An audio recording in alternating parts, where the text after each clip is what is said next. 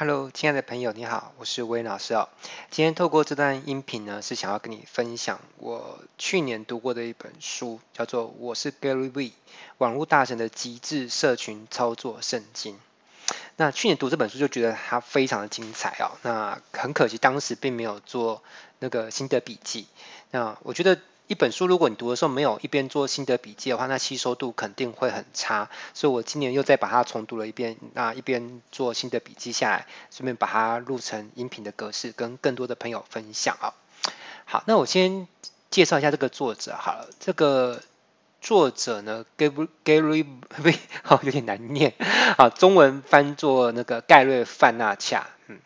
中文也不是很好念，他是一九七五年生的，比我大个两岁。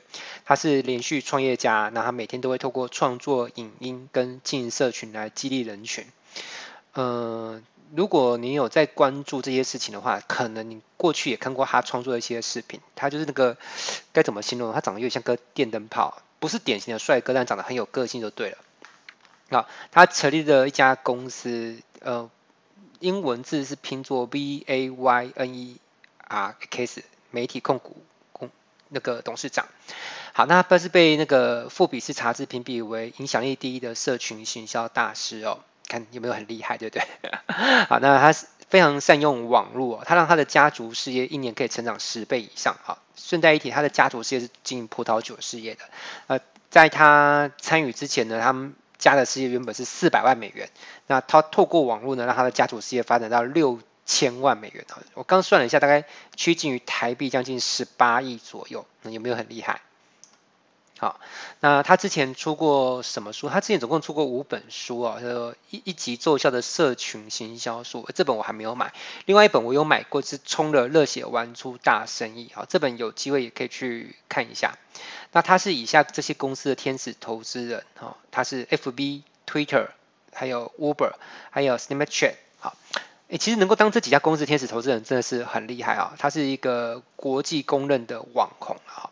那他有经营以下的相关自媒体，好，我跟大家打一下。首先，他有个官网，这个网址我就不不念了哈，我直接放在那个音频的下方，大家去点连接，这样比较快。那他有脸书，他的脸书是中文版的，那。中间有蛮多的精彩的影片，而且是有中文字幕的，我觉得还不错。那他的脸书中文频道呢，有四十四万追踪啊！我刚刚去上去看的时候，他最新一集的节目是他访谈那个脸书的创办人马克·祖克伯，你看蛮 蛮厉害的，能够能够访谈到脸书的创办人。那当然，因为他是他的天使投资人，再加上他很有那个自媒体的声量嘛。其实想一想，蛮不错的哦。如果有一天你也经营自媒体，然后呃有一定的追踪数的话，你就可以访访谈世界上很多成功的人物哦。啊，这也是我我后续会有想要发展的模式之一。那他有成立 YouTube 频道，那我有上去看一下，他 YouTube 频道有分英文版的跟中文版。英文版的应该是主官方频道，有三百六十九万的订阅。那他的中文频道我也会把链接放在下面，是七万多订阅。好，那他的 IG 哦，哦，IG 就相当恐怖，IG 有那个九百七十八万粉丝，将近台湾一半的人口。那他有进一些节目，像那个商业问答秀跟每日纪录片。其实我我在看这本书的时候，我我觉得感觉他是一个蛮适合我当做一个仿效的人物啊，因为其实每个人在经营自媒体的时候，都要去找到一个自己适合模仿的对象，有点像是个标杆学习一样。就是自己的人设也符合类似的人设啊，我觉得这样是最最省力啊，避免就是自己就是无中生有，然后从头去摸索，然后不知道自己的定位到底要参考哪个人物。好，那我带大家大家稍微导览一下这本书的知识结构。这本书大概有分两大篇幅，哈，第一个篇幅是心法篇，第二个篇幅是实战篇。那它每一个篇幅都会有很多个小章节了，哈。我看一下，它总共有几个小节，总共有十五个小节。呃，我快速念其中几个小节。它的第二小节是七大重要心法。哦，其实我我觉得这个好像也跟我开课蛮像的。我开课也通常也是一开始会先讲心法，后面才会讲技巧。好，至于这七大重要心法是什么呢？后续也许有机会我再替大家做导览。那第三小节还有第八大重要心法。好，然后接着在实战篇的部分，它。嗯，介绍了蛮多的自媒体平台，呃，因为这本书我已经看完了，我现在是重看第二遍了哈，所以呃，我我可以跟大家讲说，他的书当中我觉得提到蛮多细节实操的部分，我觉得这不容易，因为一本书要提到这么多的不同的平台，而且还不是说都是提一些很。片面的很纯粹关键东西，还要提到一些实战的细节，我觉得这是这本书我觉得很值得称许的一个部分。那他总共介绍到哪些自媒体平台呢？他有介绍到脸书、YouTube、IG，还有一个叫 Nusical 点 ly，这个我不是很熟。然后还有 Podcast，然后 Twitter，还有 Snapchat 跟 VoiceFirst。好，这个就是他的整个书的框架。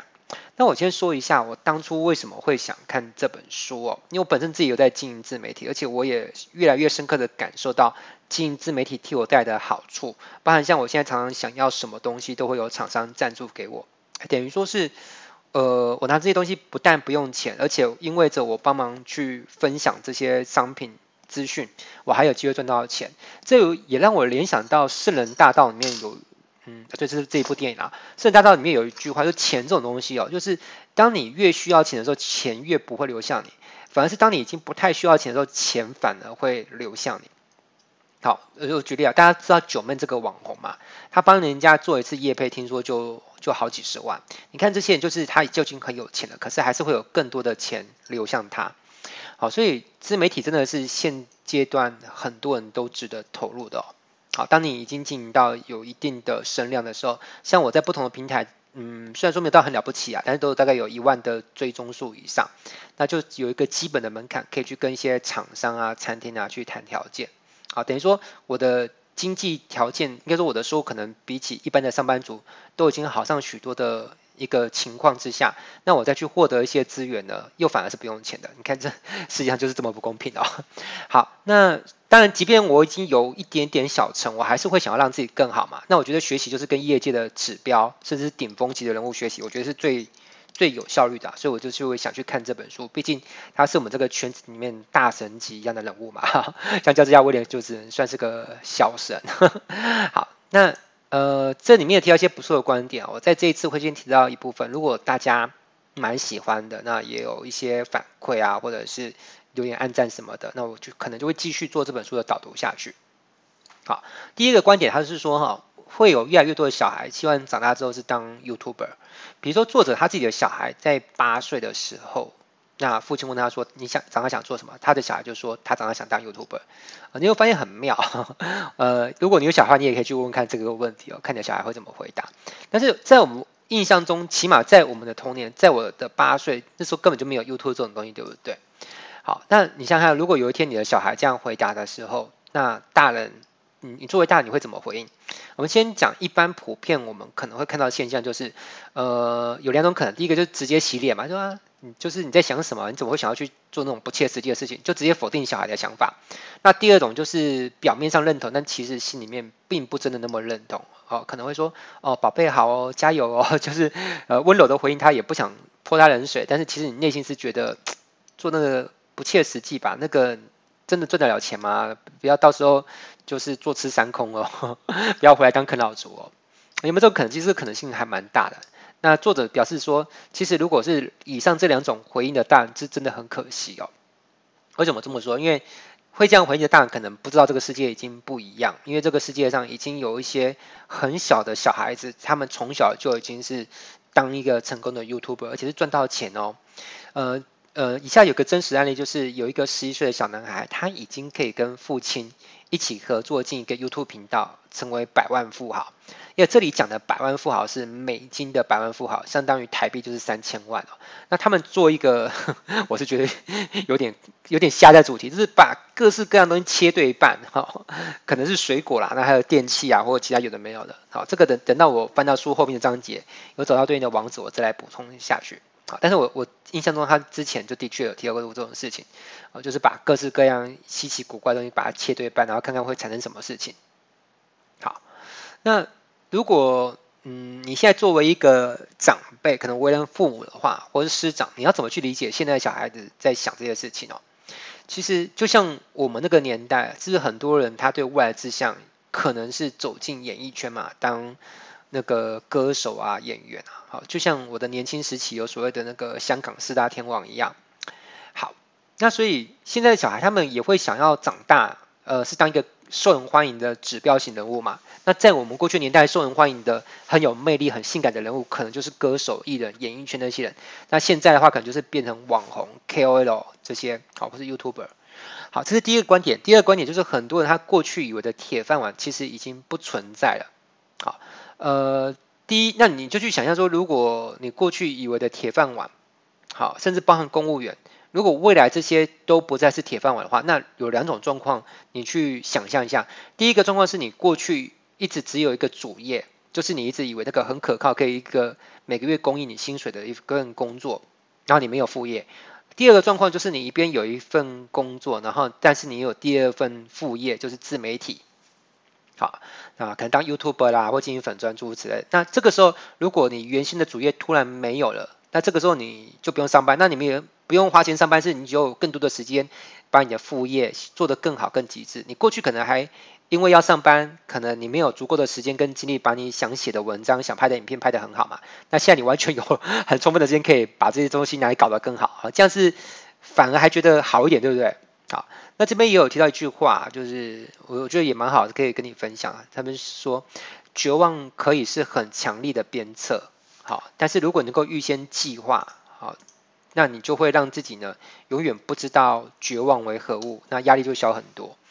这句话我其实超有感的，因为我人生有 有过很多次走进绝境的经验，好。那我也因为那个绝境的经验呢，产生了很强力的鞭策效应，让我变得成为一个更强大的人嘛。但我也不会想要一天到晚都走进绝境，给自己那么大的压力。所以我现在对很多事情，我都会尽可能的做好事先的计划。好，好啦，那接着呃有几个很棒的句子，我可以念给你听啊。这边提到说。这本书他一开始他就提到说，这本书就是献给拥有远见、看清这个数位时代巨大机会的人，同时也是献给拥有足够的勇气，在生活与事业中追求幸福的人。其实这两句话我都蛮有感觉，因为，嗯，我不知道你有没有感受到，其实，在现在这个年代哈，就像最近很流行元宇宙啦、NFT，其实就是。很多我们过去必须要有很大的资本才能撬动的财富，现在都不需要。我们只要有一支智慧型手机，有一个性能不要太差的电脑。其实每一个人，呃，你不见得要有很高的学历，那或者是呃很怎么样的条件，你都有机会去抓到这个数位数位时代的机会。哦，但是你要有足够的勇气啊，因为很多人都是被现实打压打磨到，就是已经失去了勇气去追求幸福。但是如果你有追求生活与事业中幸福的勇气的话，那这本书就非常适合你阅读。好，那还有再提到一一段落啊，就是说这本书的受众就是给从灵魂深处知道自己生来就是要打造伟大事物的人。我看到这边，我也觉得说，哎，这不就在说我吗？我就是觉得说，哎，我要打造一个系统啊，一一个呃该怎么说呢？一套工具吧，那 就帮助很多人可以获得更自由的人生，就是把我自己怎么样。从嗯一个蛮糟糕的状况，然后可以那个实现一个比较自由的生活。那我想把我的心得变成一个类似像笔记啊、影片、音频的形态，然后分享出去，而且最好它还能够自动化运作，甚至在我有一天我已经不在地球上了，然后这一套工具都还能够自动化的运作，我就觉得这样太酷了。好，那受众还有一个他提到就是说，任何想要努力工作的人，好、不单单只是年轻人，也不是那种特别善用数位工具的，也不是那种专精在某个领域的专业人士。好，因为我觉得很多人在经营自媒体的时候，他可能都会给自己一个自我设限，觉得啊，是要很年轻人才才玩得转啊，或者是要不要很会用电脑、三 C 的那些人才才 OK。其实，呃，你要知道，即便你现在对电脑是一窍不通，真的，我我很多学生也是。会卡在这些事情，然后就觉得不敢碰、不敢学，或者就没有信心自己能够过得了这些关。但是真的不要让这些事情成为你的门槛啊！因为很多他现在可以透过自媒体赚到很多钱的人，他们其实一开始对电脑网络也不熟。好，比如说你你知道中国它会有个非常红的网红叫李子柒，其实他的教育水平也不高，他一开始也不是那种对电脑啊，呃，就特别厉害的，他也是要边做边学。好，所以你看，连一个学历，如果我没记错，他好像连大概顶多只有高中毕业吧，甚至连高中有没有毕业我都不太确定，反正肯定他是没有大学学历，这个我就很确定。好，然后就是一个就是 小小小乡村的人都都能够成为一个这么超级大的 IP，那我觉得你应该可以对自己更有信心一点。好，那这年头其实打造个人品牌对每个人都是大有好处啊，即便你没有兴趣致富，好，或是没有特别想要成名的人也一样。好，我觉得这个这句话也说得很棒。好，因为我常常有时候遇到很多人，然后我鼓励他们去经营自媒体，他就写表现出一副兴致缺缺的样子，就觉得啊，反正我也没有想要特别红啊，我也没有想要特别的赚大钱啊，所以他们就会缺乏一种成就动机去经营自媒体。好，但是即便你没有想要特别有钱，或是特别有名，呃，拥有一个好的个人品牌，绝对是对你有帮助的了哈。哪怕你只想当一个打工仔，当个上班族，多一个字个人品牌，对你你找到一个更好的工作也很有帮助。为什么呢？因为你的个人品牌其实就是你的事业啊。这么多年来，社交名流、呃，星二代跟实境秀明星们，他们一直都在做。现在轮到我们每个人也去学习一件事情了。什么事情呢？就是去学习一件，就是就算不拿钱，我也会去做的事情，他们赚取收入。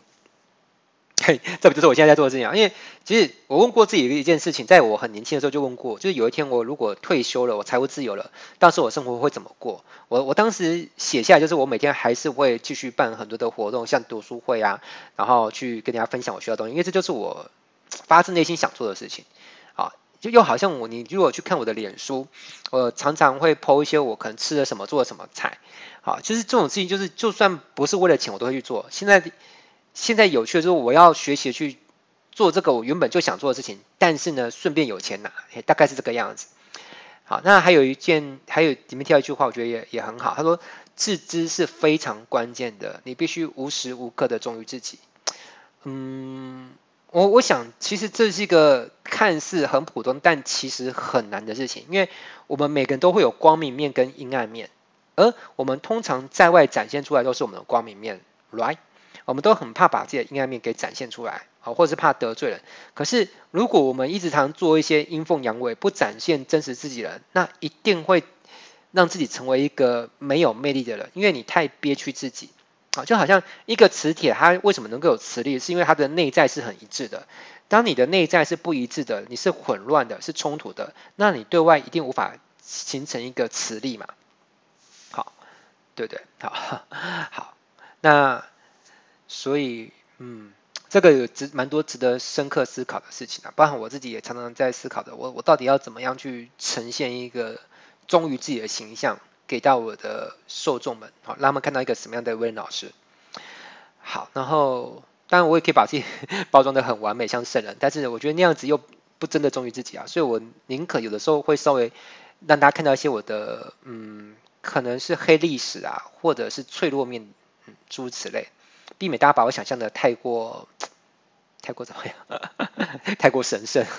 好，那那我那万一万一那个又不是真实的自己的话，我会觉得经营的不是那么的自在，或者是有一天当大家觉得嗯，好像我老师跟我想的不一样的时候，他们这些粉丝又会觉得很很生气气。好了，那继续讲啊，那些后来致富的人。原本都不知道自己有一天会致富，而他们会致富，是因为他们很擅长自己所做的事情，擅长到不可思议的程度，擅长到几乎荒谬的境界，而且呢，非常拼，拼到没有人能跟得上。嗯，这个好像也是我在努力的，也在在做的事情。比如说，我现在就是在擅长文案嘛，那我也很拼啊。呃，我我不知道有没有其他人跟我这么这么拼，也许有，但是我相信全台湾。呃，不夸张的说，能够像我一样这么认真在写文案、专注在做这个事情，应该人数也没有很多。好，好啦，那最后我今天分享的一句话，我用这来做结尾好了，就是如果你的收入足以让你过自己想要的生活，而且让你热爱生活的每一天，那你就成功了。我觉得这个注解很棒，就是你不一定要想说你一定要赚到多少钱，做做到亿万富翁，或者一定等到你都完全的实现财务自由，你才叫成功。好，那样那样的目标 太遥远哈。你如果收入足够，你过自己想要的生活，然后你很热爱你的生活的每一天，那就成功了啊。我想，如果是以这个标准来看的话，那我应该可以放心的说，嗯，那我算是成功了。好，那就是我今天为你导读这本书。当然，我更希望就是说你不要光只是听我帮你做导读，至少你有亲自去买了这本书，而且认真去读完。好像我现在都在读第二遍，而且一边读一边很认真的做笔记，而且一边做输出。我觉得这才是最高效率的一个吸收模式，好吗？OK，那就下一次再见喽，拜拜。